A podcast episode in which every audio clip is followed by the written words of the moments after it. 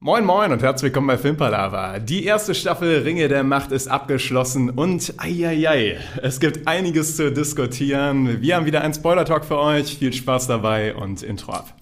Okay, let's face facts. I know what you're thinking. But it doesn't make any sense. You're safer here than any place else. Now just lock yourself in and keep quiet. Just listen. Filmpalaver.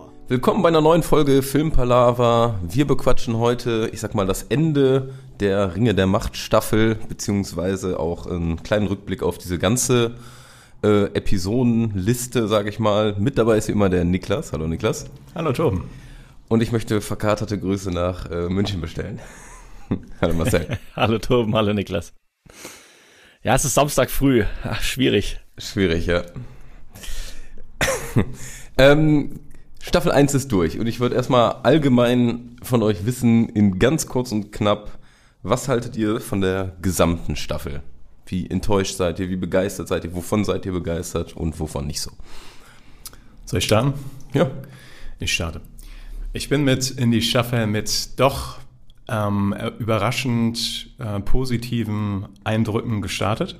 Also ähm, ich fand die ersten beiden Episoden damals überraschend gut. Und man erkennt das auch ein bisschen an unseren Titeln von den Herr der Ringe-Folgen. Ich glaube, der erste Titel war äh, besser als befürchtet. Mhm. Ähm, allerdings muss ich sagen, dass jetzt ganz kurz und knapp zusammengefasst hat mich die Staffel über die acht Episoden immer weiter verloren. Und äh, ich muss sagen, ich glaube, ich bin gerade am Tiefpunkt tatsächlich angekommen. Ähm, man, äh, vielleicht ganz kurz zusammengefasst, was natürlich fantastisch ist, ist bei der Serie ist die Produktion, was gerade Look und Sounddesign angeht. Aber was Story und Writing angeht, hat die Serie meiner Meinung nach große Probleme. Und das ist so ganz kurz gekapselt meine, mein Eindruck der ersten Staffel. Ja, dem kann ich mich auf jeden Fall nur anschließen. Also ich finde auch vom Look her und auch vom Sound her ähm, macht es eigentlich echt Spaß, wenn man sich darauf fokussiert. Das ist schon sehr, sehr gut produziert, da kann man überhaupt nichts sagen. Ähm, die Story ist noch mein Problem. Ich finde, es gibt, wie gesagt, positive Ausnahmen. Also es gibt Sachen, die für mich durchaus so in Ordnung sind. Aber ich habe jetzt auch die letzten Folgen mehr mit dem Anspruch geschaut, okay, ich will jetzt nicht mehr irgendwie eine episch tiefgehende Herr der Ringe Story, sondern ich möchte mehr unterhalten werden.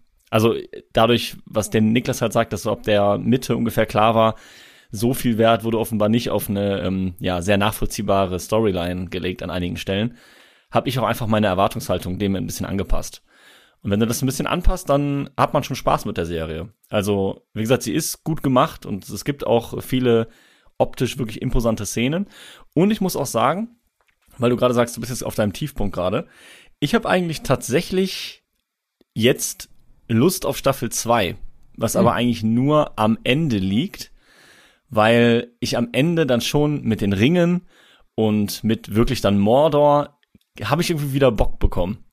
Also auf dieses Universum und jetzt so richtig Mordor und jetzt und jetzt wird so richtig unterschieden zwischen gut und böse. Von daher, ich habe tatsächlich die Hoffnung, dass das in Staffel 2 eigentlich ganz interessant wird. Mhm. Oder dass sie sich vielleicht ist auch ein bisschen Kritik, die die insgesamt bekommen, gehe ich ja stark von aus, dass sie sich das auch nochmal so ein bisschen zu Herzen nehmen. Es kann ja sein, es gibt ja immer mal wieder so äh, Produzenten und sowas, die dann doch auf die, die Fans hören und da sage ich mal so ein bisschen äh, hinterherarbeiten in diese Richtung. Aber es ist äh, schwierig. Ich bin auf eurem Level relativ genau. Ich muss auch sagen, ich fand die Mitte schwächer als das Ende, aber ich finde, also beim Ende scheitert es am Writing.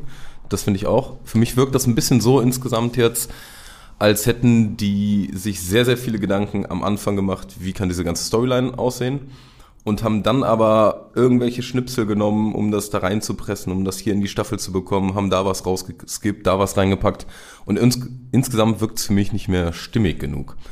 Also ähm, für mich ist die Serie also insgesamt absolut gut, also die ist keine Katastrophe, aber man guckt da ja mit dem Herr der Ringe Auge auf, drauf. Ah, schönes, schönes Zitat. Ähm, und da ist dann doch die Enttäuschung irgendwie da, weil man sieht ja dieses Potenzial, was da sein könnte. Und das, was man ja in Nuancen auch äh, definitiv in der Serie hin und wieder sieht, ähm, wo die, finde ich, in Einzelaspekten äh, das Herr der Ringe-Feeling von, äh, von der alten Trilogie aufbringt. Aber das schafft die halt nur in viel zu wenigen Nuancen und ja. Daher insgesamt eher ein bisschen enttäuscht. Ich finde, dass tatsächlich hier Ansätze in der Serie gemacht wurden und offensichtlich am Anfang Ideen hier waren, die wirklich interessant sind. Also ich kann mir richtig vorstellen, wie die am Anfang zusammensaßen und gesagt haben, okay, das ist eine Idee, die wir gerne verfolgen würden. Was wäre denn, wenn Sauron mhm. das und das machen genau. würde? Oder was wäre, wenn Galadriel das und das machen würde? Und ich glaube, zu dem Zeitpunkt würde ich in diesem Raum sitzen und sagen, das klingt wirklich interessant. Das sollten wir verfolgen. Das klingt nach einer Idee, die eine interessante Geschichte und auch mal ein bisschen anderen Ansatz verfolgt. Und dann fehlt es aber in der Umsetzung an tatsächlich ja, die Fähigkeiten, das so rüberzubringen oder das so zu kapseln, um das Konsistenz in einer schönen Geschichte zu erzählen, finde ich. Also man merkt das überall, die Ideen, die da herrschen, aber äh, zumindest mir ist es dann in der Umsetzung und auch in der Stringenz und in der, in der Konsequenz, was passiert, ist es bei mir dann gescheitert und hat nicht funktioniert. An vielen, vielen Punkten. Ich finde eigentlich genau, was du sagst, ist richtig, dass viele gute Ideen zu sehen sind, aber es fehlt dann an der guten Verknüpfung ja. oder an der guten Überleitung. Also man hat so da eine gute Idee, dann hat man da wieder einen Dialog, wo man sagt, ah, eigentlich ist der Dialog ganz spannend, aber dazwischen sind halt irgendwie Übergänge nicht klar oder auch einfach nicht gut geschrieben und dann hat man halt dieses Problem, dass man so ein bisschen ins Stolpern kommt. So, mhm. man würde eigentlich gerne diese Sachen gut finden und feiern, aber dadurch, dass vorher was passiert ist, wo man sich denkt, hä, macht für mich gerade keinen Sinn, kann man dann die Szene auch nicht mehr so wertschätzen, einfach weil dieser Fluss nicht so da ist. Mhm. Ja, jetzt hätten die wirklich diese ganzen geilen Ideen in den Topf geworfen, die coolsten rausgesucht, aber die jetzt nicht mehr, sag ich mal, miteinander gekoppelt und so geguckt, ob die miteinander funktionieren. Weil ich finde auch so ganz viele einzelne Szenen, die wirken auch so sehr, sehr unterschiedlich. Also mal ist man voll im Herr der Ringe-Feeling drin, mal fühlt sich das an wie, weiß ich nicht, wie eine ganz andere Serie, auch wenn das natürlich die äh, unterschiedlichen äh, Orte auch so ein bisschen widerspiegeln soll. Aber mich hat es total rausgeworfen. Also ich habe nicht alles von dem passt für mich einfach so zusammen vom Setting her auch. Ja, ja. Es, es, das Gefühl bleibt da, dass sie das nicht, nicht marinieren haben lassen, dass sie das nicht lang genug durchdacht haben, dass sie das nicht von allen Seiten betrachtet haben, sondern dass sie den, den Schreibprozess oder den Story-Entwicklungsprozess ein bisschen gerusht haben und dann unglaublich viel Zeit in die Produktion gesteckt haben. Und das ist halt, so, zumindest kommt es für mich so rüber, dass sie halt die, der Story nicht die gleiche Perfektion und nicht die gleiche Sorgfalt gewidmet haben wie der Produktion. Und mhm. das merkt man, finde ich. Ja. Nee, ist richtig. Also mich hat zum Teil ein bisschen an ein paar Game of Thrones Endepisoden, äh, sag ich mal, äh, ja, erinnert, wo man so ein bisschen das ähnliche Gefühl hatte. wo auch, sag ich mal, relativ oft, sag ich mal, ähm, wie ist das nochmal? Coolness over Substance. Ja. Irgendwie sowas, ja. Auf jeden Fall, wo man das Gefühl hatte, die wollten irgendwie ein bisschen mehr was Cooles zeigen, als dass sie das äh, ordentlich durchdacht haben. Und ich finde, um auch in die Folge mal reinzusteigen, ähm, Folge 6, wir machen ja Besprechung von Folge 6, 7 und 8 und wie ihr merkt, mit Spoilern. Ähm, Folge 6 ist ja die Folge, sag ich mal, die lässt sich ja relativ kurz zusammenfassen. Ähm, die Orks und Ada, Ada äh, greifen, ja, ich sag mal, diese, die südländische Dorf da an. In ganz kurz zusammengefasst. Und das war, finde ich, diese ganze Folge war für mich äh, die schlimmste Folge in der ganzen äh, Serie, muss ich sagen, bisher. Und da finde ich nämlich ganz oft, diese, diese ganze Kampfchoreo muss man ja gar nicht drauf eingehen, aber diese, wie entwickelt sich denn dieses ganze Ding von, wir sind an diesem Wehrturm, wir sind in diesem Dorf, Orks kommen, Menschen kommen, da wird gekämpft, dann Numenor trifft ein. Für mich war das so eine, ähm, ja, das war eine ganz, ganz schlechte, ganz, ganz schlechte Folge für mich und ich war da richtig enttäuscht. Ähm, und da finde ich fehlte einfach wirklich dieses, ja, wo wollen wir denn mit der Folge hin? Also was war, hat man sich da am Anfang gedacht? Und was sollte da am Ende rauskommen. Und für mich war das gar nichts. Ich finde, da ist genau, nämlich wieder dieses Problem mit der Verknüpfung. Also, du hast genau, du hast da irgendwie einen Schauplatz, dann da, dann sind die auf einmal gefangen, die sind auf einmal wieder frei. Äh, du hast kein, kein Gefühl für die Entfernungen von, von Sachen. Ähm, was ist jetzt genau wo? Und dadurch kommt genau dieser Eindruck zustande. Also, du kannst einfach nicht folgen. Weil, wie du schon sagst, vielleicht die Choreos als solche, die einzelnen, würden ja an sich vielleicht sogar funktionieren, wenn ich halt den Gesamtzusammenhang verstehen würde. Aber ich verstehe es nicht. Ich weiß Mhm. nicht, wer kämpft gerade wo, wie, wie viele sind eigentlich von wem da. Ich habe ich hab überhaupt kein Mengengefühl. Und dann, wie gesagt, dann sind irgendwie am Anfang oder gegen Mitte werden dann halt die Orks gefangen genommen. Und dann sind die am Ende auf einmal wieder frei oder zumindest ein paar. Und ich habe es nicht verstanden. Also das ist das große Problem dabei gewesen. Ich habe es nicht verstanden. Es ist ja auch eigentlich das tatsächlich das Staffelfinale für Arondir, Bronwyn und äh, weil die dann danach haben die noch einen ganz kurzen Auftritt Ja. in Folge 7, glaube ich, aber oder jetzt in Folge 8 bin mir gar nicht mehr ganz sicher, aber die sieht man danach de facto ja nicht mehr. Und auch für Ada quasi.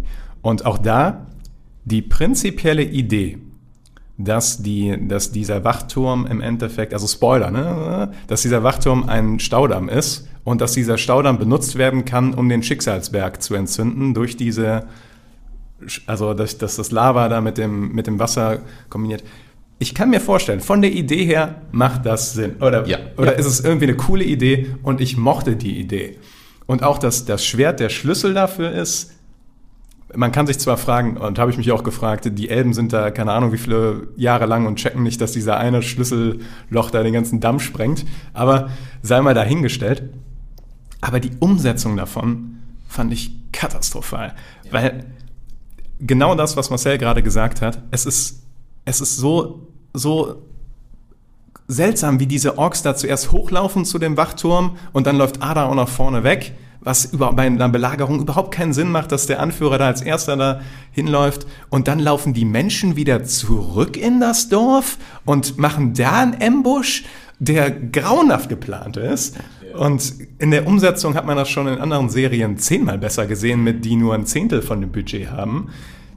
Und dann, ach, nee, nee, also Folge 6 war auch für mich der absolute Tiefpunkt, was das angeht, obwohl viele die Folge mögen. Tatsache? Ja, ich habe online, äh, gibt es ja viele Leute, die die Serie besprechen und viele mochten die Folge, was ich null nachvollziehen kann.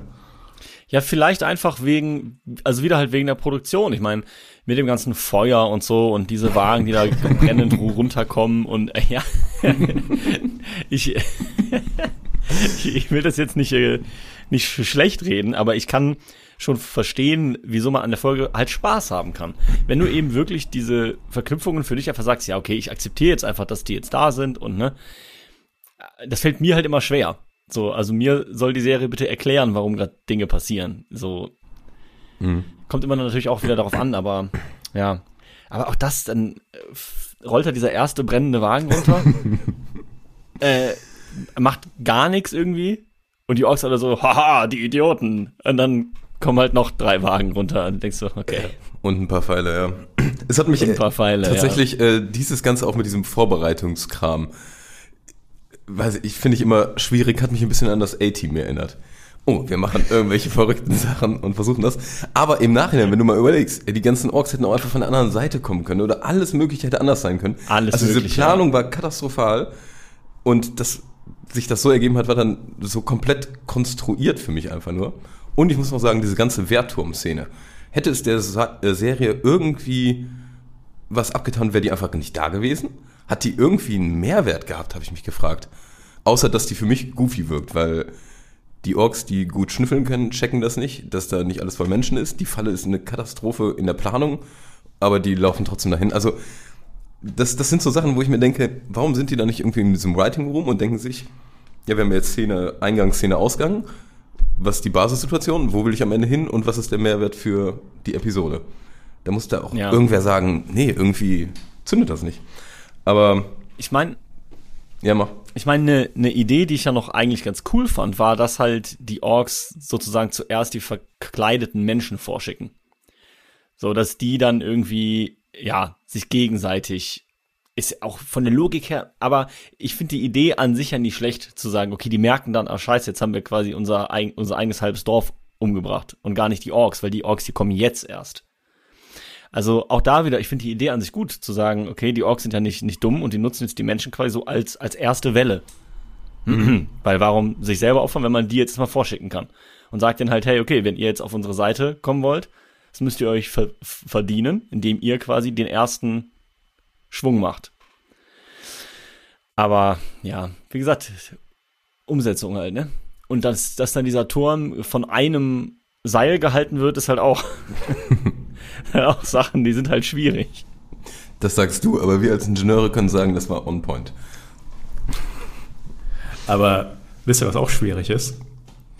Dass äh, die Streitmacht von Numenor unter der Anführung von Galadriel da kurz gerade noch auf dem Meer ist, dann den Fluss hochsegelt, anscheinend den, die Schiffe verlässt, im vollen Galopp über komplett äh, Mittelerde ballert, um dann genau im richtigen Zeitpunkt an dem einen Dorf anzukommen, wo die Orks gerade angreifen. Wo die auch wissen, wo die hin müssen. Und wisst ihr, was noch viel bescheuerter ist? Dass sie danach direkt wieder zurückreiten, auf die Schiffe fahren und zurück nach Numenor fahren. Also Leute, was ist denn da los? Also, Ja, was war das denn? ja. Das, das dachte ich mir auch, als sie dann da meinte, ja, wir müssen jetzt erstmal zurück, dachte ich auch so, wow, das war echt ein beeindruckender Auftritt.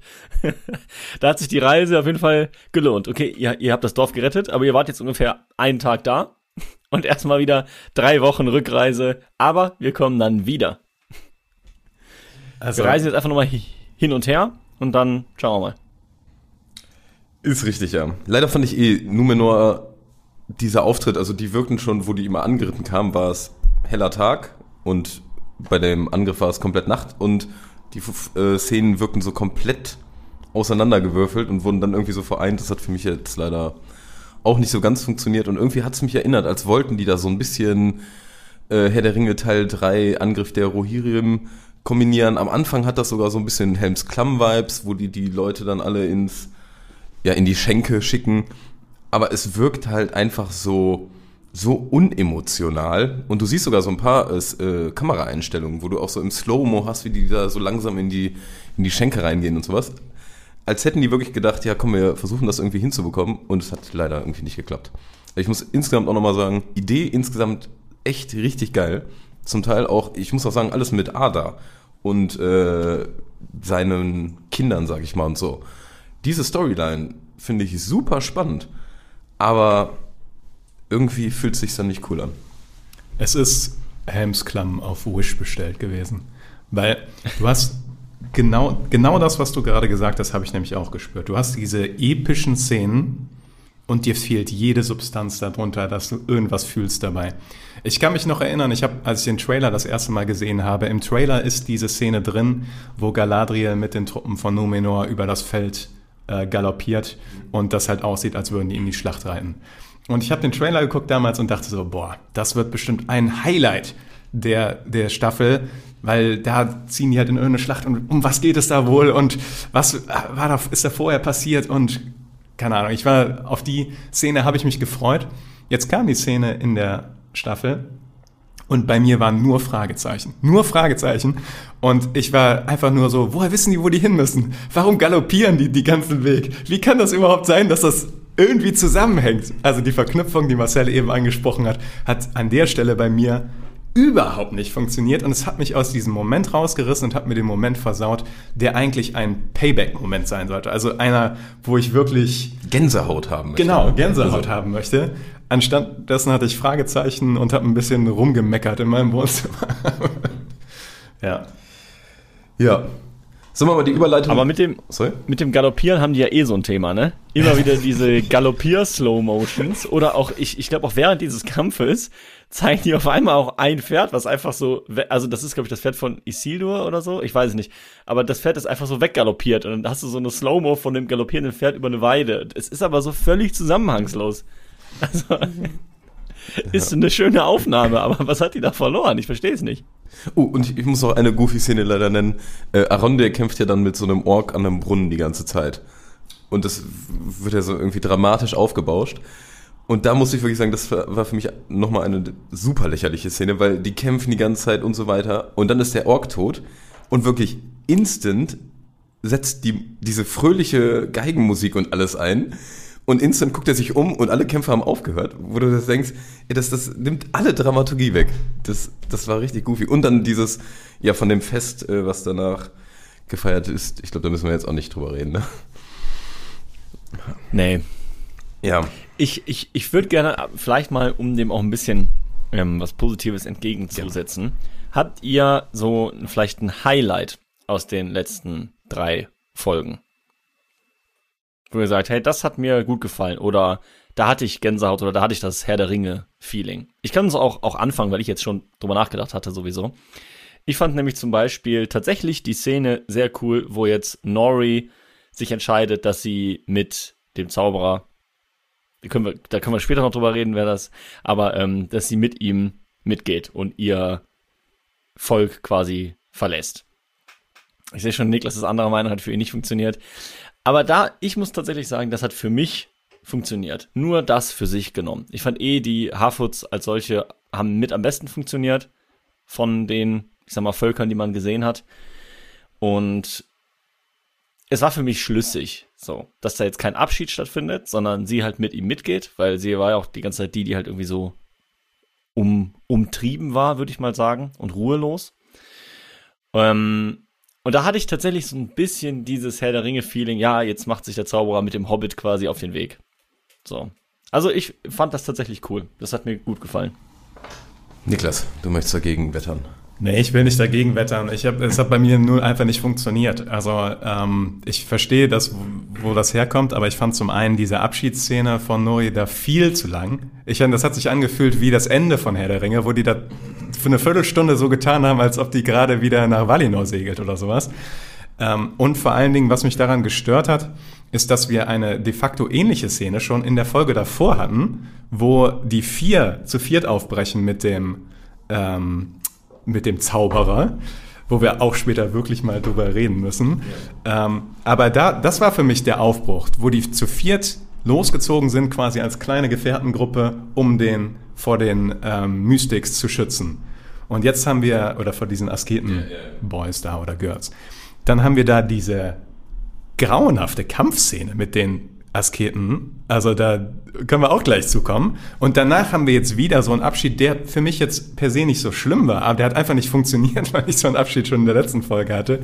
Und ich gedanklich da auch, sage ich mal, noch mit etwas kämpfen musste, was den Zauberer angeht. So. Ja, okay, da, das, wie gesagt, da können wir gerne darauf zu, zu sprechen kommen, generell. Ähm, aber ich finde schon, dass das ein Unterschied war, weil ich fand schon, dass die erste Szene keine richtige Abschiedsszene war, sondern dass das wirklich war, okay, der braucht jetzt gerade akut unsere Hilfe und wir gehen ihm jetzt hinterher und dann halt haben zwei, drei Leute gesagt, okay, wir supporten dich. Ähm, das war für mich kein wirklicher Abschied, zumal ja auch der Anführer quasi der Harfoots da mitläuft. Das heißt, die warten ja auf die. Also es ist ja nicht so, okay, wir gehen jetzt da lang, ihr geht da lang und wir sehen uns nie mehr wieder. Sondern es war wirklich so, okay, der braucht jetzt unsere Hilfe, weil da sind halt diese, diese Asketen. Und wir kommen dann aber zurück. Und das war für mich schon ein Unterschied, dass dann die Nori halt wirklich sagt, okay, nee, ich trenne mich jetzt tatsächlich komplett von meinem Volk quasi. Und wer weiß, wann, ob ich wiederkomme. Das war für mich schon auch emotional ein Unterschied, den ich auch gemerkt habe. Deswegen, für mich hat das schon funktioniert. Ich bin da tatsächlich auch bei Marcel. Also ich muss sagen, dieser Endabschied, irgendwie, da hatte ich äh, nochmal eher Herr der Ringe-Feeling, weil du insgesamt auch nochmal diese, ja, Haarfüßer da hast, die dann ich sag mal, irgendwie auch für dieses Abenteuer, also eigentlich nicht für dieses Abenteuerlustige, aber in Form von Nori dann für dieses Abenteuerlustige steht, die dann aber in so ein größeres Abenteuer reingezogen wird, hatte ich schon, habe ich schon gespürt und fand ich cool. Also ich muss auch sagen, dass ich insgesamt auch alles rund um die Haarfüße eigentlich cool finde. Auch, sag ich mal, den Einstieg, wie der Fremde auftritt und so. Aber was ich ganz, ganz furchtbar finde, sind auch diese drei Asketen, nennt ihr die? Wie hießen die? Äh, ähm, irgendwie Morgostina, wie auch immer. Ich fand die, mhm. oh, nee, auch wieder wie so ein ganz schlechter, schlimmer Fremdkörper in dieser Serie. Also, man hätte was gemacht ja. und nicht geklappt. Ja, genau das. Man hätte was aus denen machen können. Also, aber irgendwie jetzt so, pff, keine Ahnung. Also ich, ich fand die Kampfszene fand ich auch wirklich. Na, der, also jetzt der, das Schlimmste an der Kampfszene war, dass der heißt der Sadok, der äh, Anführer von den Haarfüßern. Ja. ja. Dass er so ein Messer abbekommt. Und dann funktioniert er noch zehn Minuten im Kampf, genau dann an den Punkten, wo der funktionieren muss. Und dann stirbt er danach. Und das fand ich so bescheuert. Das, das war genau dieses, ja, jetzt muss aber der doch noch rauskommen da, um den dann fertig zu machen und so weiter. Es war, ich fand die, die hatte gute Ideen. Ich, was ich mochte, ist, dass die Asketen ihren, ihren, ihre Gestalt verändern können und die so ein bisschen täuschen können prinzipiell keine schlechte Idee, aber der Kampf an sich, boah, nee, hat mir überhaupt nicht gefallen. Kann ich nicht gut. Ja. äh, weil wir eigentlich diesen schönen Handlungsstrang auch direkt abschließen können, finde ich, bevor wir jetzt wieder hin und her hüpfen. Okay, ja. Ähm, das stimmt. Macht Sinn. Lass doch mal über, ich weiß nicht, diese Asketen, finde ich, müssen wir jetzt nicht viel drüber reden. Ich denke mal, da sind wir grob einer Meinung. Nee, lieber, Aber, lieber über äh, den Istari. Den Istari, genau. Wie findet ihr, sag ich mal, die. Und ich möchte auch nicht drüber reden, dass die erst dachten, dass das Sauron ist, weil das fand ich auch. Ja, hätte jetzt wirklich nicht sein müssen. Das war so richtig, richtig Ja. dämlich. Ähm, wie fandet ihr denn insgesamt den Gedanken, dass da jetzt ein Istari, also dass er sich als Istari empuppt bei der, sag ich mal, Entwicklung, wie er aufgebaut wurde? Also wir, wir spoilern noch hier, oder? Können wir nicht direkt sagen, dass er sich als Gandalf. Der ist, Ja. Das ist Gandalf. Ich bin noch nicht. Ich finde auch. Doch, doch, doch, doch, doch. Ihr seid safe für da, Gandalf? da, Wegen können, da können sie nicht zurückrudern. Das, der hat so viele Gandalf-Sprüche gedroppt, das ist Gandalf. Und Ja. dass die anderen Istari ähnlich drauf sind, also die beiden blauen Zauberer? Also ich hätte jetzt drauf getippt oder hoffe, dass es einer der blauen Zauberer Nein, ist. der sagt wortwörtlich Ich weiß, was er sagt. das gleiche Zitat aus Moria. ja, aber die kommen, Ja. die, die Zauberer, die sind ja auch vorher schon in anderer Gestalt, sag ich mal, zusammen. Die sind ja äh, in dieser höheren Ebene, nicht in der Mittelerde-Welt. Also, Ja, also ich hätte jetzt gedacht, die ich- lernen ja auch das ich, äh, Gleiche. Aber naja. Ich, ich, ich sehe, was du meinst, aber das ist schon, ich bin dabei, Niklas, wenn du sowas droppst, eins zu eins dasselbe Zitat, übrigens, wir können es ja auch mal nennen, dieses, ne, ähm, wenn du dich verirrt hast, dann folge deiner Nase. Eins zu eins das Zitat aus Herr der Ringe, wo sie in den Minen Morias sind, ähm, von Gandalf. Und dazu noch die Szene, wie Gandalf mit einem Haarfoot sich auf den Weg macht, der später halt auf die Hobbits vertraut. Also es, es wäre sehr, sehr komisch, wenn die da zurückrudern würden. ja. Ich gehe davon aus, dass es Gandalf sein soll. Und es gibt noch eine Szene, es gibt noch einen Spruch von ihm, wo er nämlich, ähm, ich habe hab das auf Englisch gesehen, vielleicht kommt das auf Deutsch nicht Ja. rüber. Ja. Auf Englisch sagt er nämlich irgendwann, als ähm, jemand sagt, er ist ein Istari, betont er Istari, so wie Gandalf Gandalf betont, als er als Weißer zurückkommt. Denn als Nee. Gandalf als Weißer zurückkommt, sagt er so, Gandalf? So als hätte der das, das lange nicht gehört. Und genau Ja, ja. so betont er Istari. Und an dem Moment wusste ich schon, scheiße, das ist Gandalf. Und dann, und dann kommt, und dann kommt noch das mit dem, mit dem, genau was Marcel gesagt hat, generell das Setup mit den Hobbit-Verschnitten quasi und das, ähm, dass es halt die, der Nase folgen sollte, wenn man nicht weiß, wo es lang geht. Das ist Gandalf, davon können sie nicht zurückrudern, tatsächlich. Äh, das, das mag alles gut sein. Ich hatte halt einfach mir gehofft, dass es nicht Gandalf sein sollte oder einer der blauen Zauberer, weil ich es dann ein bisschen cooler gefunden hätte und das habt ihr mir jetzt zerstört. Aber was ich sagen muss, ich dachte am Anfang auch, oh nee, kommt Leute, bitte lasst das nicht Gandalf sein. Aber, und jetzt komme ich wieder auf, ich habe Bock auf Staffel 2. Wenn ich jetzt drüber nachdenke, ich habe jetzt dieses Setting mit dem neu entstandenen Mordor, mit Sauron, mit Galadriel, Elrond und Gandalf, da habe ich schon Bock eigentlich. Muss ich ehrlich sagen. Ich habe Bock. Ja, man kann drüber streiten und ich dachte auch am Anfang bitte nicht, aber irgendwie habe ich jetzt auch Bock zu sehen, was macht Gandalf, Gandalf mit Nori, wo reisen die die hin, was erleben die. Tatsächlich hätte ich es nicht erwartet, aber eigentlich finde ich es gar nicht so schlimm. aber das hat dann auch wieder diesen Abenteuer-Vibe, der halt irgendwie cool ist. Der auch nicht so ganz viel jetzt, sage ich mal, in dieser Serie aktuell äh, drin ist. Ne? Also wenn du jetzt vergleichst, die ganze Reise vom Hobbit, egal wie die Filme waren, ist eine geile Reise oder dieses ganze Abenteuer, was äh, Frodo durchlebt, ist ja auch cool. Und das hast du hier viel, viel weniger. Ich habe jetzt halt endlich die Hoffnung, dass es jetzt mal ein bisschen größer dimensioniert wird, was du sagst. Also du hast halt die ganze Zeit, spielt das gefühlt an zwei kleinen Orten. Numenor da in den Südländern gefühlt auf 20 Quadratmetern. So. Und jetzt hat man endlich mal das Gefühl, ah, jetzt hat man da Mordor, dieses Endbild, ja, wo du wirklich siehst, okay, das ist groß, das ist jetzt nicht nur der Berg, sondern das ist jetzt ein großes Gebiet. Du hast halt Gandalf und Nori, die sagen hier, wir müssen hier nach Ruhn, oder wie es heißt, ähm, reisen, wo du auch nicht weißt, wo das ist, aber offenbar schon auch ein bisschen weiter weg ist. Und jetzt kommt genau dieses Feeling nämlich auf, dieses, hey, jetzt habe ich irgendwie Gruppen, die was erleben. Und das hatte ich irgendwie während Staffel 1 nicht. Und deswegen freue ich mich eigentlich auf Staffel 2. Ich hoffe, sie machen was draus, weil an sich wäre ja Potenzial da. Und sie haben ja auch gute Ideen. Aber also zunächst einmal muss ich dann auch noch in dem Zusammenhang auf die schlechtest geschriebene Szene eingehen, die ich in der ganzen Staffel gesehen habe, nämlich als äh, der Zauberer schreit I am good, also ich bin gut. Ich bin, also das war, was war das denn? Also selbst, selbst jemand, der muss doch jemand, der das geschrieben hat, ich bin gut. Das war vergleichbar mit dem No von, von Darth Vader, als der, als Anakin feststellt, dass Padme gestorben ist in der dritten Episode, wo er so No schreit. Und dieses Ich bin gut. Come on. Aber es ist eine gute Vorlage für Ich bin Groot. ja, stimmt. Also, das fand ich, das fand ich übel. Aber Nicht ganz so sch- Also da fand ich, wenn ich ganz kurz sagen kann, die Reit-Slow-Mo-Szene von Galadriel, das war immer noch für mich die schlechteste Szene, schlimmste Szene. Und es gab ein paar äh, in der ganzen Staffel. Okay, die hat aber niemand geschrieben. Also, das, das, also ja. Aber ja, ja, okay, gebe ich dir. Tatsächlich. Aber ich möchte noch einmal auf Marcells Frage zurückkommen. Oder, nee, sorry, bevor willst du das Thema noch abhandeln? Nee, ich, äh, kommt drauf an, was für eine Frage das ist. Was, Ähm, was wir denn cool fanden an der Serie noch? Die Highlights. Achso, nee, da will ich kurz noch was sagen. nein, nein, nein, nein, Freundchen. so, nee, ich will nämlich, ähm, ich glaube, ich persönlich finde es auch nicht so schlimm. Aber ich wette, die ähm, Tolkien-Fans werden dagegen gegen anlaufen. Gegen das Gandalf jetzt da erschienen ist. Ach so. Weil zum einen ist es das falsche Zeitalter. Zum anderen, ähm, was, obwohl das mit dem falschen Zeitalter, Ja, vielleicht drehen die so, dass er nach Ruhen jetzt geht und dann im nächsten Zeitalter jetzt Nee, zurückkommt. Es gibt aber äh, auch so, der hat ja auch mehrere Sachen geschrieben. Es gibt noch irgendwie Briefe äh, nach Mittelerde und so. Und da gibt es auch irgendwie so einen Satz, der könnte man interpretieren, dass irgendwelche Zauberer schon im zweiten Zeitalter da waren. Es ist also alles knifflig. Okay, dann die andere Sache, die auch ähm, die Tolkien-Fans aufregen wird, glaube ich, ist, dass er jetzt schon Feuer kontrollieren kann. Denn normalerweise ist es so, dass einer von diesen drei Elbenringen, nämlich der rote, ist der Feuerring und den hat Gandalf und deswegen kann der Feuer kontrollieren. Und nicht, weil der einfach Gandalf ist. Und das ist etwas, was man als Casual-Gucker nicht weiß. Also wusste ich vorher auch nicht. Und deswegen kann man das wahrscheinlich als Casual-Gucker einfach so wegdrücken.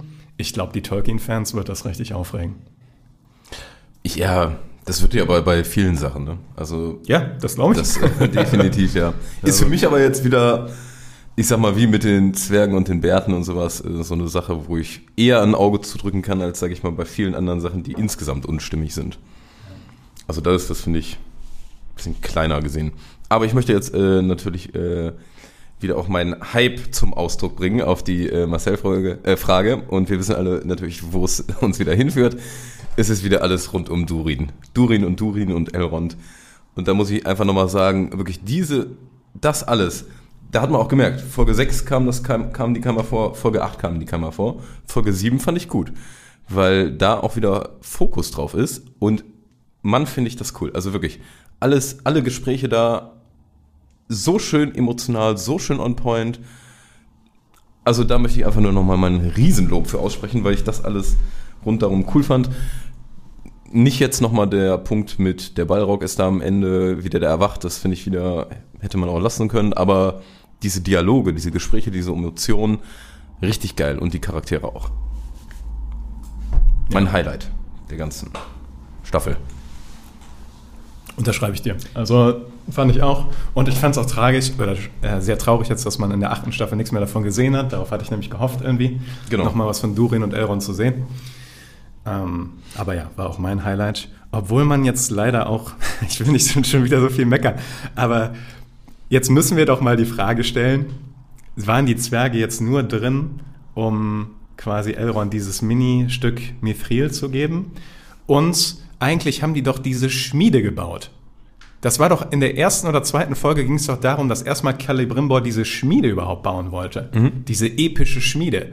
Ich, und ich hatte mich jetzt ein bisschen darauf gefreut, dass wir diese gewaltige Schmiede sehen werden, die so episch von den Zwergen, die da irgendwas errichtet haben. In Zusammenarbeit. Aber das ja. war jetzt einfach nur ein Topf. Also das, aber okay, haben wir schon wieder gemeckert. Also, wie gesagt, nur kurz, ich finde alles um Durin, Elrond und so geil.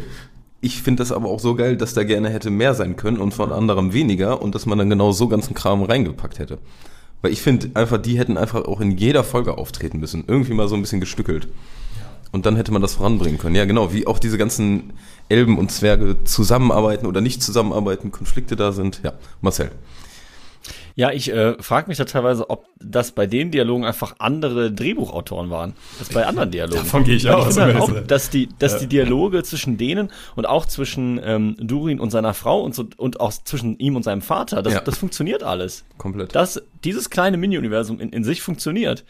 Und warum ist das dann bei anderen Dialogen so teilweise völlig Hanebüchen? Also, ja.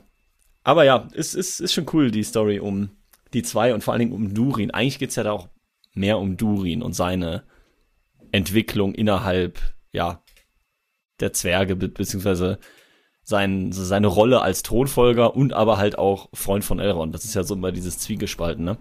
Und als Aber Sohn. fand ich cool, hat mir auch gut gefallen. Das finde ich auch super. Weil das, das finde ich nämlich auch am Anfang gab es ja die Kritik, dass es mehrere Durins gibt und so weiter. Ich finde, das war eine gute Entscheidung, mehrere Durins zu machen, weil dadurch hast du jetzt ähm, die Möglichkeit, diese Vater-Sohn-Beziehung zu nutzen, um quasi Tradition gegenüber Innovation zu stellen bei den Zwergen. Also, und das funktioniert wirklich. Das funktioniert und dafür, da ähm, helfen die beiden Durins auch daran, der, der alte und der neue. Ähm, und das war eine gute Entscheidung. Und wahrscheinlich hat Marcel recht, das sind wirklich andere Drehbuchautoren an der Stelle. Also, So, wir haben jetzt noch äh, zwei, ich sag mal, Handlungsstränge vor uns. Einmal der ganze Part Numenor, es geht zurück, und einmal noch der Part, ich sag mal, Sauron, Galadriel und die Ringe. Ja, lass doch mal ans, ans Eingemachte, oder? Ans Eingemachte. Oder wir könnten einfach schnell den Numenor-Kram abhaken, finde ich. Okay. Weil ja, lass uns den schnell abhaken, weil ich glaube, da brauchen wir nicht so, so lange für. Ähm, Und dann halten wir uns das Highlight fürs Ende auf. Also Highlight, das, wo nochmal richtig was passiert. Ja, also nochmal meine allgemeine Frage für euch. Jetzt, wo man alles von Numenor gesehen hat, die Geschichte, sage ich mal, aufgebaut wurde, die Optik aufgebaut wurde, die Kultur aufgebaut wurde, wie, inwiefern ist ja fraglich. Wie hat insgesamt Numenor für euch funktioniert? Nicht so gut. Leider nicht so gut. Ich wollte gesagt, schon mein wieder erster. Eindruck war sehr cool, weil ich die äh, Stadt wirklich auch optisch halt schon nice fand und auch die Idee halt dieses, ne, elaboriertere Menschenvolk, was da einfach auf einem höheren Standard so ein bisschen die Elite ist. Aber ja, dann die Entscheidungen, die sie treffen, dieses Hin und Her, also, nee, auch wie sie dann zu, zurückkommen und dann haben sie auf einmal eine Flotte Schiffe. Vorher hatten sie drei, jetzt haben sie auf einmal da dann, weiß ich nicht, 15. Ja, obwohl, Ich meine, gut, kann man sagen, ja. Ich kann glaube, man jetzt sagen, die haben sich da dann zwischendurch überlegt, okay, wir bauen schon mal für den Fall, dass wir nochmal einen Nachschub brauchen. aber ich glaube, das Problem war nie, dass sie keine Schiffe hatten, Marcel. Das Problem war, glaube ich, dass sie erstmal nicht so viele Leute schicken wollten. Ne? Ja. Also das ist, äh, Ja, doch, klar. Die, die wollten mit fünf Schiffen los, da sind zwei in die Luft gegangen und sind nur mit drei Schiffen los. Wenn sie mehr, mehr Schiffe Punkt. gehabt Das ist ein hätten, dann wären sie doch mit fünf losgefahren. Also, da habe ich nicht drüber nachgedacht, tatsächlich. Ja, ja, hast, du- hast komplett recht, sorry. Mann, ey, das ist wirklich ein guter Punkt. Ja. Ja. ja. Ja, deshalb alles schwierig. Was ich tatsächlich interessant finde, ist jetzt am Ende, wie äh, sie vom König quasi, der sie ja auch wieder verwechselt, hatte ich so Mhm. Game of Thrones Vibes. Also ja. House of the Dragon Vibes. Ähm, dass sie dann da oben an dieses, wie, wie heißt diese Kugel noch? Palantir. Pant Pantier? Pa Palantir. Palantir war es, genau. Ähm, da würde mich jetzt schon interessieren, was sieht sie da? Also, hätte ich halt gern noch gesehen. Aber ist wieder so ein Ding, wo ich mir denke, okay, könnte für Staffel 2 schon interessant sein, was sie da jetzt sieht und wie sie sich daraufhin verhält. Also, dass ihr Charakter-Arc auch nochmal eine größere Rolle spielen könnte. Aber das war auch gezwungen, oder? Wie die zu den Palantir Ja, gekommen ist. ja, Das voll, fand, das fand voll. ich so konstruiert. Also, come on. Da merkst du, die hat nicht mehr viel Zeit zu vergeben, würde ich mal sagen. Da haben sie so richtig lange überlegt, wie kriegen wir eine Architekturassistentin zum König und wie kommt die dann irgendwie in das geheime Fach von ihm? Irgendwie sowas. Ka- Was war das mal? Fast Stretch, ey. Ja. Ja, ich glaube, in vielen Sachen hätte sie sich die Serie mehr Zeit lassen können und andere Sachen hätte die auch gerne skippen können für mich. Oder ganz rauslassen können. Und ich fand auch das ähm, Gespräch im Schiffsrumpf zwischen äh, Miriel und Elendil fand ich auch sehr schwach. Also, das mit den. Kannst dich noch nicht mal dran erinnern? ja, die reden doch da unter Deck darüber, äh, dass Elendil was verloren hat und so weiter. Und äh, Isildur, den hat man auch nicht mehr gesehen, ne? Der muss ja eigentlich leben, oder? Ja, natürlich lebt er. Ja, es sollte ja. Ja, also. Nee, hat nicht funktioniert für mich. Ja, ich finde es schade, weil eigentlich, äh, ähnlich wie Marcel schon meinte, Numenor an sich cool eingeführt wurde. Und es ist ja eigentlich auch eine coole Insel, sage ich mal, oder eine coole Bevölkerung da mit ihren Kasten, wie die denken, wie die drauf sind. Aber ähm, wenn ich mir jetzt an diese ganzen Schnipsel, die Numenor gezeigt sind, wenn ich mich so erinnere, ist jetzt keine Szene, die mich irgendwie wahnsinnig mitgenommen hat oder sowas. Also ich finde, die haben viel zu wenig das rausgezeigt, was hätte Numenor cool machen können und viel zu viel irgendwas gemacht und Figuren eingeführt, Konflikte angeteasert, aber nichts daraus gemacht oder das nicht fortgeführt und sowas. Kommt vielleicht noch alles, aber fand ich leider auch nicht gut eingeführt. Und jetzt möchte ich noch eine kurze, ein, nochmal einen goofy Moment sagen, weil ich den so herrlich fand, als ich ge geguckt hatte. Ähm, verwüstetes Land, die Königin von Numenor erblindet, äh, reit, sie reiten durch äh, dieses verqualmte Land. Sie checkt nicht, dass sie schon längst aus dem Qualm raus sind. Ja. Ähm, aber dann diese Szene, ja, äh, Elendil, aber sag, sag den anderen nicht, dass ich blind bin. Und eine Szene später, Augenbinde drauf. Und du denkst dir so, why? Ja. Die muss, muss ich noch loswerden. Okay. Numenor abgehandelt. Dann gehen wir jetzt nochmal ins Angemachte. Galadriel, Sauron, Halbrand, die Ringe. Erstmal muss ich mich bei dir entschuldigen, Tobi. Angenommen. ich weiß nicht, in welcher Besprechung von, äh, von ähm, Ringe der Macht das war, aber du warst auf dem richtigen Dampfer. Mit Halbrand. Mit Halbrand, ja. Du hast nämlich dabei gesagt irgendwann, was wäre, wenn der Sauron ist? Dann haben wir beide argumentiert, das macht ja überhaupt keinen Sinn. Ich würde sagen, beide Parteien haben recht. also, aber man muss erstmal sagen, du hattest den richtigen Riecher. Ja, das war ja nicht nur ich, ne? Das ist, das ist ja auch Ja, die ganze klar, Community. aber- Da waren ja die Anzeichen da, aber macht das Sinn, wenn man jetzt auch nochmal die ganzen Szenen zurückspielt? Ich weiß es nicht. Also, Oder nein? ich habe mir da wirklich Mühe gegeben, das mal zu durchdenken, weil ich der Sache auch eine Chance geben wollte. So, weil ich dachte, okay, vielleicht habe ich mich auch tatsächlich täuschen lassen davon. Und ich glaube, dass es Szenen gibt, wo das funktioniert. Also ich glaube tatsächlich, dass die schon das halt von vornherein wussten, was sie da planen und das auch so durchgeführt haben. Ich glaube dennoch, dass es überhaupt keinen Sinn macht. Also es gibt mehrere Szenen, wo das angedeutet wird. Ja, das äh, zum Beispiel, wo er zeigt, dass er ähm, unglaublich gut mit dem Schwert umgehen kann oder dass er ähm, ein Schmied ist ja, und äh, irgendwie einen mysteriösen Schmiedemeister hat. Aber zunächst einmal ist das Schlimmste daran und die Krönung der Lächerlichkeit dieser Stammbaum. Was war das denn? Wie kann es sein, dass Galadriel für eine Sekunde denkt, dass er der König der Südlande ist, wenn es seit tausend Jahren keinen König der Südlande gab? Und wie können die ganzen Südländer das aber auch so mitnehmen? Wo der sagt, äh, das ist der König der Südländer. Ach ja, ja, cool. Das war, Das fand ich auch schlimm. und das hätten die so leicht fixen können. Hätten die einfach gesagt, so, ja, ich habe mir den Stammbaum nochmal genau angeguckt und irgendwie vor zehn Jahren oder sowas passt das zeitlich nicht, dass du der König. Also, warum nicht? sowas oder so. Aber jetzt einfach sagen, dass die seit tausend Jahren gebrochen ist, diese Blutlinie. Was zur Scheiße Ja. alle? Also, Ja. Oder hätte er sich nicht von Anfang an, hätte er König der Südlande sein müssen? In dieser ganzen Szene hätte er nicht irgendwer aus den Südlanden sein können, irgendwer kleineres, der vielleicht alles da verloren hat, nicht mehr dahin wollte und jetzt sich überreden lässt, doch zurückzugehen? Ich weiß nicht, warum muss es ein König sein? Verstehe ich nicht. Aber vor allen Dingen soll das dann quasi heißen, dass er, weil er sagt ja, er hat dieses ähm, Zeichen, weswegen ihn ja alle für den König halten, völlig random, ähm, gefunden. Ja, bei einem Toten. Hm. Heißt das jetzt, der hat den vor tausend Jahren umgebracht? Vielleicht, ich habe so viele Fragen jetzt. Also, frag. weil das ist eine gute Frage, was noch eine bessere, was auch eine gute Frage ist. Aber nicht so gut. Nein, also ich habe dann drüber nachgedacht, ob Sauron wirklich Zweifel hat. Also ob er wirklich drüber nachdenkt, zum Guten zu wechseln. Weil sonst macht gar, gar nichts Sinn. Also sonst, weil wenn er wirklich zweifeln würde, dann macht es irgendwie Sinn, dass er Galadriel hilft erstmal. dabei. Und dass er, weil er, er spielt ja auch so ein bisschen den, den in sich gespaltenen oder den, den er, er hadert mit seiner Vergangenheit und so weiter. Und Galadriel sagt, deine Vergangenheit interessiert mich nicht. also, aber du bist der König. Egal.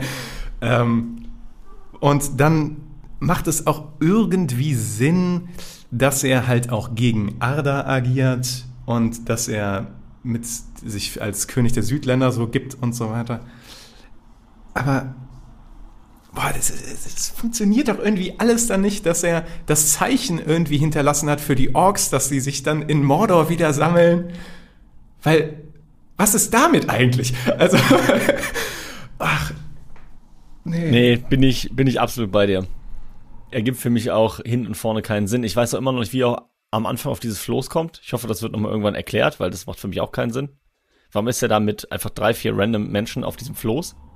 Das muss, Zuf das muss Zufall sein. Der kann das nicht geplant haben, weil Galadriel das Nee, ja, eben. Ja. Eben. Das, das heißt, es ist Zufall, dass sie sich auf diesem Floß treffen, was schon mal auf dem Ozean, was schon mal per se komplett abstrus ist. Aber auch, warum schippert Sauron jetzt in seiner neuen Form da auf diesem Floß irgendwo dem Ozean rum? Ich verstehe es nicht. Wie kommt er da hin und warum? Also, mit irgendwelchen Menschen. Ich raff's hin und vorne nicht. Aber auch wieder so Kleinigkeiten, ähm, als sie hinter dem Ader herreiten. Also Galadriel mhm. reitet ja Ader hinterher. Halbrand chillt noch eine halbe Minute in der Stadt.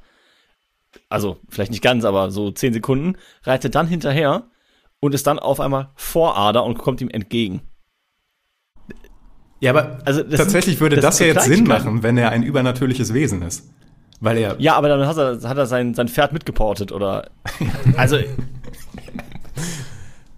Weil ich habe dann auch also gedacht, auch dass er jetzt sechs Tage durchgeritten ist mit einer äh, Mega Wunde, Wunde ja, ja. einer Wunde, das die eigentlich so geil.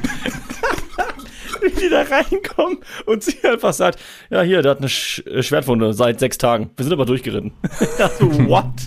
Der hat sich jetzt seit sechs Tagen ununterbrochen mit dieser Wunde auf diesem Pferd festgehalten wo es vorher aussah, als wäre der kurz vorm Verrecken. Ja, ich meine, ah. ich mein, auch das würde ja so Sinn ergeben, dass wenn er wirklich Sauron ist, die Schwertwunde so ein bisschen gefaked ist. Mhm. Und dann habe ich überlegt, okay, hat er die gefaked, um zu der Elbenstadt zu kommen, um dann die Ringe zu schmieden? Also, weil, war das sein Plan? Also, what? Was? Ja. Ja, irgendwie versteht man seinen Plan halt einfach nicht, ne? Also, also man weiß einfach nicht, worauf will er denn eigentlich hinaus? Oder hatte er keinen Plan und hat wirklich gezweifelt und ist jetzt einfach da gelandet und hat dann gedacht, jetzt machen wir das Beste draus. Das ist aber auch schade. Also, ich weiß nicht, also insgesamt habe ich so ein bisschen das Gefühl, wenn ich mir Sauron angucke, wieder auch schöne Idee, also auch diese dieses äh, mit Galadriel, ich möchte dich dabei haben, um auch so ein bisschen Helligkeit da zu haben, nicht äh, schwarz-weiß denken, so ein bisschen grau. Ich will aber trotzdem herrschen, ne? Also, dass man da insgesamt nochmal so einen Konflikt hat, ja, regieren oder Frieden schaffen, was ist das so für ein Unterschied? Fand ich jetzt äh, schön eingeführt und hätte man ja auch, äh, ich weiß nicht, eine schöne Entwicklung machen können. Aber es passt null zusammen mit den, mit dem Halbrand, den man über die ganze Serie sieht und was der so treibt und was der macht. Also, wenn ich mir angucke, der hat eine Schlägerei im Hinterhof in Numenor. Warum sollte Sauron, eines der krassesten Wesen überhaupt, da so eine dämliche Dings haben? Also, das, also ich finde, der ähm, ganz am Ende, muss ich sagen, äh, wo er als Sauron, sag ich mal, etabliert ist, da hat er als Schauspieler, finde ich, ein Charisma, was er rüberbringt, wo ich dem das so einen äh, Hauch verkaufen kann äh, abkaufen kann. Wo ich sage, ja, äh, der funktioniert da für mich. Aber vorher alles, das ist nicht, wie ich mir einen Sauron vorstelle oder wie ich mir einen Sauron auch nur ansatzweise mich da reindenken könnte, dass das funktioniert. Und das finde ich wieder sehr schade, weil die Idee, wie das Ganze sein könnte, ja eigentlich nochmal cool ist. Bin ich, bin ich komplett bei dir. Wenn die Sauron eingeführt hätten, mit der letzten Szene, hätte es für mich super gut funktioniert. Ja. Weil da sehe ich ihn nämlich und da sehe ich auch irgendwie, dass so dieses Böse in ihm ist und dass er irgendwie auch diese, diese Macht halt haben will. Und deshalb sage ich, ich habe eigentlich Bock auf Staffel 2, weil jetzt, wenn ich jetzt einfach diesen ganzen Werdegang von Sauron mal einfach hinten überkippen lasse und nur das Endergebnis sehe, dass er jetzt da vor Mordor steht, dann habe ich eigentlich Bock. Ich hätte halt das Vorgeplänkel gar nicht haben brauchen, weil das auch für mich hin und vorne keinen Sinn macht. Aber an sich jetzt Heilbrand als Sauron, so wie es jetzt am Ende ist, habe ich Bock drauf. Ja. ja. Also ich wär, ganz ehrlich, ich, ich, auch wenn die zweite Staffel kommt, ich werde die auf jeden Fall gucken. Aber ich fand, das war schon. Boah, das war schon oh, hart. Ja, Also auch, ich finde auch die, wie dann die Ringe der Macht da zusammengeschustert werden, ja. Also von den Elben. Ähm, also ich bin jetzt nicht so tief in der Lore drin, deswegen äh, kann sein, dass es irgendwie so Sinn ergibt. Ähm, aber nee. Also, wie dann zuerst auch das eine Krone und dann kommt Galadriel einfach rein. Ey Leute, ich hätte übrigens auch gerne so ein Ding. Also machen wir einfach drei, ja? Also das so, diese Akkumulation aus Sachen, die einfach so zusammengeworfen wurden, dass Galadriel den anderen nicht sagt, dass Sauron gerade da war. Das verstehe ich Ja. auch nicht. Was? Ja, das habe ich auch überhaupt nicht verstanden. Als dann Elrond darunter kam, dachte ich auch, das Erste, was jetzt gesagt wird, ist, Heilbrand ist Sauron. Wir müssen jetzt sofort agieren. Nein. Denkt sich, nee, das ist meine private Info. Meine eigene Rache, ja. Das habe ich leider auch nicht verstanden. Obwohl ich ähm, dieses Ringe schmieden an sich äh, cool fand. Also das hat mir gefallen. Dieses Vorgeplänkel, sag ich mal. Das stimmt, die Schmiedeszenen an sich. Ne? Ja, das ähm, ja, wie verbindet man das und sowas. Äh, auch, oh Gott, ey, auch wieder von der Idee an sich cool. Aber da hätte ich mir jetzt gewünscht, wie viel cooler wäre es da gewesen, hätten wir doch nochmal die Zwerge rangeholt. Wieso sind die nicht damit am Start?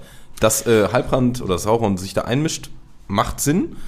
Also, weil das ist ja auch so, dass er sich super dafür interessiert. Aber diese Zwerge, stell mal vor, die hätten jetzt da schon zusammengearbeitet. Dann hätten die zusammen mit Celebrimbor da Taktiken, nenne ich es mal, entwickelt, wie man das so umsetzen kann. Richtig cool. Aber dann war das irgendwie so komisch abgefrühstückt. Nee, wir hören auf. Ach, nee, so könnte es klappen. Dann machen wir das nochmal schnell. Zack, jetzt noch was. Fand ich schade. Aber das Schmieden fand ich geil. Das also, und da das, das Ende so relativ war, da hatte ich auch äh, doch wieder leichte Herr der Ringe-Vibes. Ja, man, man hat, man, man, das stimmt. Also man hat das Gefühl, dass das praktisch umgesetzt wurde. Also es sieht sehr handwerklich aus, wie das tatsächlich dann äh, an sich gemacht wird. Das stimmt. Aber ich habe mir da auch die Frage gestellt, was ist denn mit den anderen Ringen? Also mit den Ringen für die Menschen und mit den Ringen für die Zwerge. Ich habe das immer so wahrgenommen, dass die alle ungefähr im gleichen Zeitraum so, also gleichzeitig in Anführungszeichen geschmiedet wurden und dass Sauron halt maßgeblich zumindest beteiligt war, dabei auch die Ringe für die Menschen und für die Zwerge zu schmieden, auch wenn er die vielleicht nicht selber geschmiedet hat, aber wirklich da maßgeblich Einfluss gemacht hat und nicht nur irgendwann gedroppt hat, wie wäre es denn, wenn wir das mit was anderem legieren? das könnte ja helfen. So. Also, ach, keine Ahnung. Aber Staffel 2. Also, Ja. Ja, Das finde ich jetzt- Aber ja, wo ich mir halt auch dachte, okay, das ist ja ein toller Meisterschmied, der nicht mehr selber auf die Idee kommt, hey, vielleicht kombiniert das einfach mit irgendwas anderem. Und dann aber auch sagt, ja, hier, wir brauchen dieses reine äh, Silber und Gold aus Valinor. Da haben wir jetzt leider nur deinen Dagger, Ja. sonst nichts. So, da müssen wir jetzt leider den ein einschmelzen, weil ansonsten müssten wir jetzt komplett nach Valinor reisen. Auch das, ähm, ja, wie gesagt, viele, viele schwierige Sachen. Aber ich denke auch, dass die anderen Ringe dann wahrscheinlich noch in Staffel 2 oder sowas, dass dann wahrscheinlich dieses Thema, also eigentlich kann man daraus ja was machen. Indem man jetzt sagt, hey, warum habt ihr jetzt diese Macht so exklusiv? Und ähm, ja, dass die dann, dass dadurch dann Gespräche entstehen über Allianzen, gerade wenn dann wieder so eine böse Macht mehr auf dem Vormarsch ist. Da kann man eigentlich so an Diplomatie und Verhandlungen und sowas super viel draus machen. Ich hoffe, dass es halt auch mal genutzt wird und dann inhaltlich logisch funktioniert mit guten Dialogen. ja, das wäre auch meine ganz, ganz große, große Hoffnung für Staffel 2. Dass sie da irgendwie ein bisschen mehr Pfeffer hinterbekommen. Also ich bin nicht so hyped, die zu gucken wie du, muss ich sagen. Gerade bin ich einfach, denke ich mir, ist jetzt vorbei, ist okay. Ich habe Bock, nächste Woche House of the Dragon zu gucken. Das interessiert mich mehr. Aber wenn es dann in zwei Jahren rauskommt, gucken werde ich es natürlich, ja. Aber ich habe jetzt noch eine Frage. Ich war ja immer so Team, ja, der ähm, Halbrand wird ein Nazgul. Also er wird einer von den Menschenkönigen, die verführt wird und steht quasi so ähm, als äh, ja, ähm, Ersatz für die Neuen. Also quasi Symbol. irgendjemand, mit dem wir uns verbinden können, damit wir wissen, wie die Neuen entstanden sind. Aber jetzt frage ich mich, wo, wo sind denn diese neuen Menschenkönige? Also, weil wenn das Sauron ist Und okay, wir haben einen Zwergenkönig gesehen, ja, also da kann ich mir vorstellen, okay, da sind noch mehr. Ähm, aber wo sind denn die Menschenkönigreiche? So, die waren noch nicht dann, also wenn Halbrand nichts damit zu tun hat, weil er Sauron ist. Na, egal. Ja. Finde ich jetzt weniger dramatisch, weil das alles ist, was noch kommen kann. Ja, also man muss ja, ja. jetzt nicht alles in Staffel 1 pressen, was man irgendwie weiß, was in der Herr der Ringe-Geschichte Wir passiert. sind doch Teil dieser Welt. oh Oder etwa nicht. Ach, apropos. Ähm, auch etwas, was, was ich problematisch fand. Oder was, das finden manche vielleicht cool und manche vielleicht weniger cool. Aber die haben halt sau viele Sprüche gerippt aus Herr der Ringe. Unter anderem als Halbrand und Galadriel ihr äh, Gespräch haben. Da nutzen die genau die gleichen Worte, die Galadriel sagt, als sie mit Frodo am Brunnen steht und Frodo ihr den einen Ring äh, anbietet. Und Mhm. dann sagt sie, ich könnte so schön sein und so stark wie die Nacht. Oder ich Ja, ja. kann es jetzt nicht zitieren. Aber genau die Worte sagen sie da. Und bei sowas denke ich mir halt, Leute, ihr könnt was ähnliches benutzen dafür. Aber jetzt wirklich das gleiche Zitat zu bringen, genau wie Gandalf später. Mhm. Und ah, ja, es mag aber eine Geschmackssache sein. Aber Wobei ich es ja bei Gandalf noch sinnvoll finde, tatsächlich. Weil es wahrscheinlich hätte den Hinweis darauf geben soll, dass er Gandalf ist, der halt dann einfach diesen Spruch so ein bisschen als Benchmark hat, keine Ahnung. Aber ich finde auch bei Galadriel ist eine völlig andere Situation, eine andere Szene und da eins zu eins denselben Wortlaut zu benutzen, macht für mich da auch keinen Sinn. Da hätte ich auch gesagt, macht doch lieber was ähnliches. Aber ich wollte auch noch mal sagen, ähm, Thema jetzt mit den ähm, Menschenkönigen und so, das ist ja wieder genau meine Hoffnung für Staffel 2, dass es jetzt halt alles ein bisschen größer wird. Dass jetzt halt nicht nur noch die Südlande sind, sondern jetzt halt wirklich diese Welt aufgemacht wird. Und dann kann diese ganze, also es könnte jetzt richtig episch werden. Das ist halt meine Hoffnung. Ich werde vielleicht enttäuscht, wahrscheinlich, aber die, meine Hoffnung ist da, weil es kann, es kann an sich funktionieren. Das ist richtig. Staffel 1 hätte an sich auch funktionieren können. Oder besser funktionieren können, auf jeden Fall. Ja, Aber ich finde, es äh, passt, was wir die ganze Zeit gesagt haben. Idee statt Umsetzung, Fragezeichen statt Gänsehaut. Das sind so wirklich diese Punkte, die diese ganze Staffel, finde ich, relativ gut zusammenfassen. Ich fände es cool, wenn wir ganz kurz mal überlegen würden, noch was wir anders gemacht hätten, um das vielleicht ein bisschen kohärenter zu machen. Weil ich, ich habe nämlich drüber nachgedacht, was wäre denn, wenn ähm, Halbrand oder wenn Galadriel und Halbrand sich in Numenor getroffen hätten und Halbrand schon in Numenor da gewesen wäre und da die Politik irgendwie beeinflusst hätte und sowas. Also, dass man schon das Gefühl hat, okay, da ist jemand, da ist ein Player. Also, da ist jemand, der irgendwie eine Agenda hat oder sowas. Und dass die dann, und er versucht Galadriel zu unterstützen, weil er sagt, ja, lass uns nach Mittelerde fahren und da das und das machen. Das hätte schon so viel mehr Sinn ergeben, als statt dass er die irgendwie auf einem Floß da trifft. Und, na, keine Ahnung. Ja, Aber das hätte das ich cooler schon- gefunden. Gebe ich dir recht. Finde ich auch. Ich meine, es bleibt trotzdem das Pro- Problem, dass er ja irgendwie selber dabei mithilft, eine Armee auszuheben gegen seine Armee, die sich aufbaut. Also es ist trotzdem irgendwie schwierig. Aber ich hätte es auch viel besser gefunden, wenn äh, die sich in Numenor getroffen hätten. Aber man. Also, Keine Ahnung, irgendwie auch einfach. Ach nee, nee, komm. Ne? Ja. ja, aber auch wenn, wenn er halt aktiv daran gearbeitet hätte, das Vertrauen zu erarbeiten, dann hätte das für mich Sinn ergeben, weißt du? Wenn er gesagt hätte, okay, hier, ich bin euer, ich helfe euch und so weiter, ich habe hier. Es ist, nicht- ist nicht auch so, dass, in, im, ähm, dass Sauron eigentlich auch so ein, so ein Geschenkegeber ist und dass er Ja, ja, die Leute so, genau, genau, dass er die Leute so austrickst, indem er denen Geschenke gibt. Genau. Und wenn er Numenor so sagt, so hier, ich habe hier was, was euch hilft und so weiter, und dann vielleicht auch zu den Elben geht später und sagt so, ja, ihr habt da Probleme, aber ich habe hier auch etwas, was euch helfen kann, das Mithril zu bearbeiten und so weiter. Guck mal, mein besonderer Hammer hier oder so. Oder guck mal hier mein, weiß ich nicht, meine Schmiede oder mein, mein Glutofen, den ich hier habe, der hilft dabei. Ähm, dass er so ein Player wäre, der alles so, und man, klar wäre das dann wahrscheinlich ein bisschen offensichtlicher für Leute, die sich mit der Backstory ein bisschen auskennen, dass das wahrscheinlich Sauron ist. Aber es wäre doch für Leute, die keine Ahnung haben davon, trotzdem interessanter. Und jetzt ist, fühlt es sich so random an. Das ist ein bisschen erzwungener Twist einfach am Ende. Ja. Der hätte, hätte man ja nicht unbedingt gebraucht. Dieses Miträtseln war spannend, aber wenn man, sag ich mal, so viel dann dafür fallen ist, dafür, dass dieser Twist einfach nur da ist, ja, ist schwierig. Aber er ist ja auch bei den Elben und gibt ja, sag ich mal, diesen Tipp zum Schmieden. Und dann fragt er ja, was äh, willst du dafür oder irgendwie, ich weiß nicht mehr genau. Und dann sagt er, das ist ein Geschenk.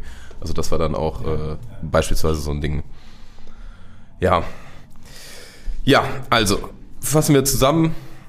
Ähm, kann man gucken, hat definitiv nicht die Herr der Ringe-Vibes, hat einige leider, einige Schwachpunkte, aber insgesamt Unterhaltung. Ich finde das, was Marcel gesagt hat, wenn man sich ein bisschen davon löst, auch pures Herr der Ringe zu erwarten, dann ist es unterhaltend. Das schafft es, finde ich. Ja, es kriegt dann halt trotzdem leider immer wieder raus, aber es gibt schon eben diese Momente, die jetzt, ich sag mal, cineastisch einfach gut gemacht sind. Manchmal sind die halt zu random, so dass man sie nicht genießen kann, aber ja. Aber wie gesagt, für mich ist eigentlich so, dass für mich ist an erster Stelle die Hoffnung auf Staffel 2. Weil ich das Potenzial sehe. Und ich einfach hoffe, was du auch, glaube ich, von schon mal meintest, Tobi, dass sie sich einfach, oder ihr beide, dass sie sich die Kritik vielleicht auch zu Herzen nehmen. Und sagen, okay, eigentlich die Leute mögen den Look, ja, aber die Leute haben einfach ein Problem mit der Charakterentwicklung. Und dass sie da einfach mehr Fokus drauf gelegt haben. Aber da, dadurch, dass sie jetzt schon drehen, seit, ich glaube, anderthalb Wochen oder so, ich glaube, Drehstart war irgendwie Anfang Oktober, weiß ich nicht, inwiefern sie darauf eingegangen sind. Weil, Stimmt. Ja, Das ist ein Punkt, ja. Ja. ja, Ich finde auch, am meisten schmerzt es mich eigentlich auch zu sehen, wie es zum Teil funktioniert. Weil da finde ich es dann so richtig geil und dann schmerzt es mich umso mehr, dass der Rest einfach nicht funktioniert. Einfach dieses gefühlt verschenkte Potenzial. Also ich weiß auch noch nicht, ähm, zum Beispiel wenn jetzt in zwei Jahren, sagen wir einfach mal grob, äh, Staffel 2 rauskommen wird. Ich weiß nicht, ob ich, äh, wie ich es definitiv bei House of the Dragon machen werde, äh, mir Staffel 1 überhaupt nochmal komplett vorher geben werde. Und das ist eigentlich für mich so ein gutes Kennzeichen dafür, dass ich irgendwas äh, geil finde. Ach komm, guck mal die Staffel von vorher nochmal schnell. Ich befürchte, dass du, wenn du jetzt die erste Staffel nochmal guckst, fragst du dich die ganze Zeit, das macht doch alles keinen Sinn mit Heilbahn. Also, Mag sein. vielleicht, auch wenn man nochmal guckt, vielleicht denkt man so, ach, das ist ja genial. vielleicht, vielleicht, vielleicht. aber es würde mich wundern. Es, es gibt halt diese Augenblicke mit Ada und so, mit dem, ne, erkennst du mich nicht wieder. Es gibt halt diese Indizien-Momente, aber ganz viel anderes drumherum. Ja. Von Ada erhoffe ich mir auch mehr, weil, also noch, äh, dass man mehr sieht, weil das finde ich auch wieder eine sehr interessant eingeführte Storyline und ein cooler Charakter. Das stimmt. Da schauen wir mal.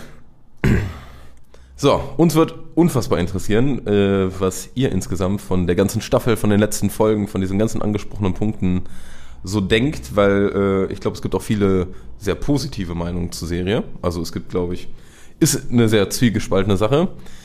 Haut's in die Kommentare. Und dann würde ich sagen, rap mal das hier ab, oder? Rap, rap, rap. Rap, rap, rap. Rap, rap, rap.